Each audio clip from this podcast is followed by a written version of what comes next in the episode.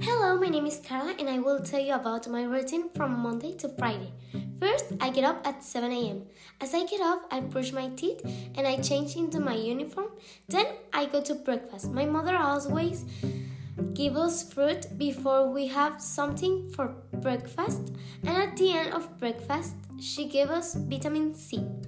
I brush my teeth again and I comb my hair.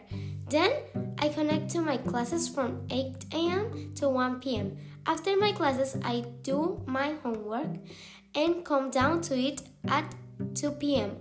After lunch, I play and I have free time for at 6 p.m. going to jazz. It's a sport that I do. I love jazz. They put us exercise choreographies and technique. Then at 8:30 p.m., I finish jazz and I go home to take a shower, have dinner, and brush my teeth for later to fall asleep at 9:30 p.m. Thank you.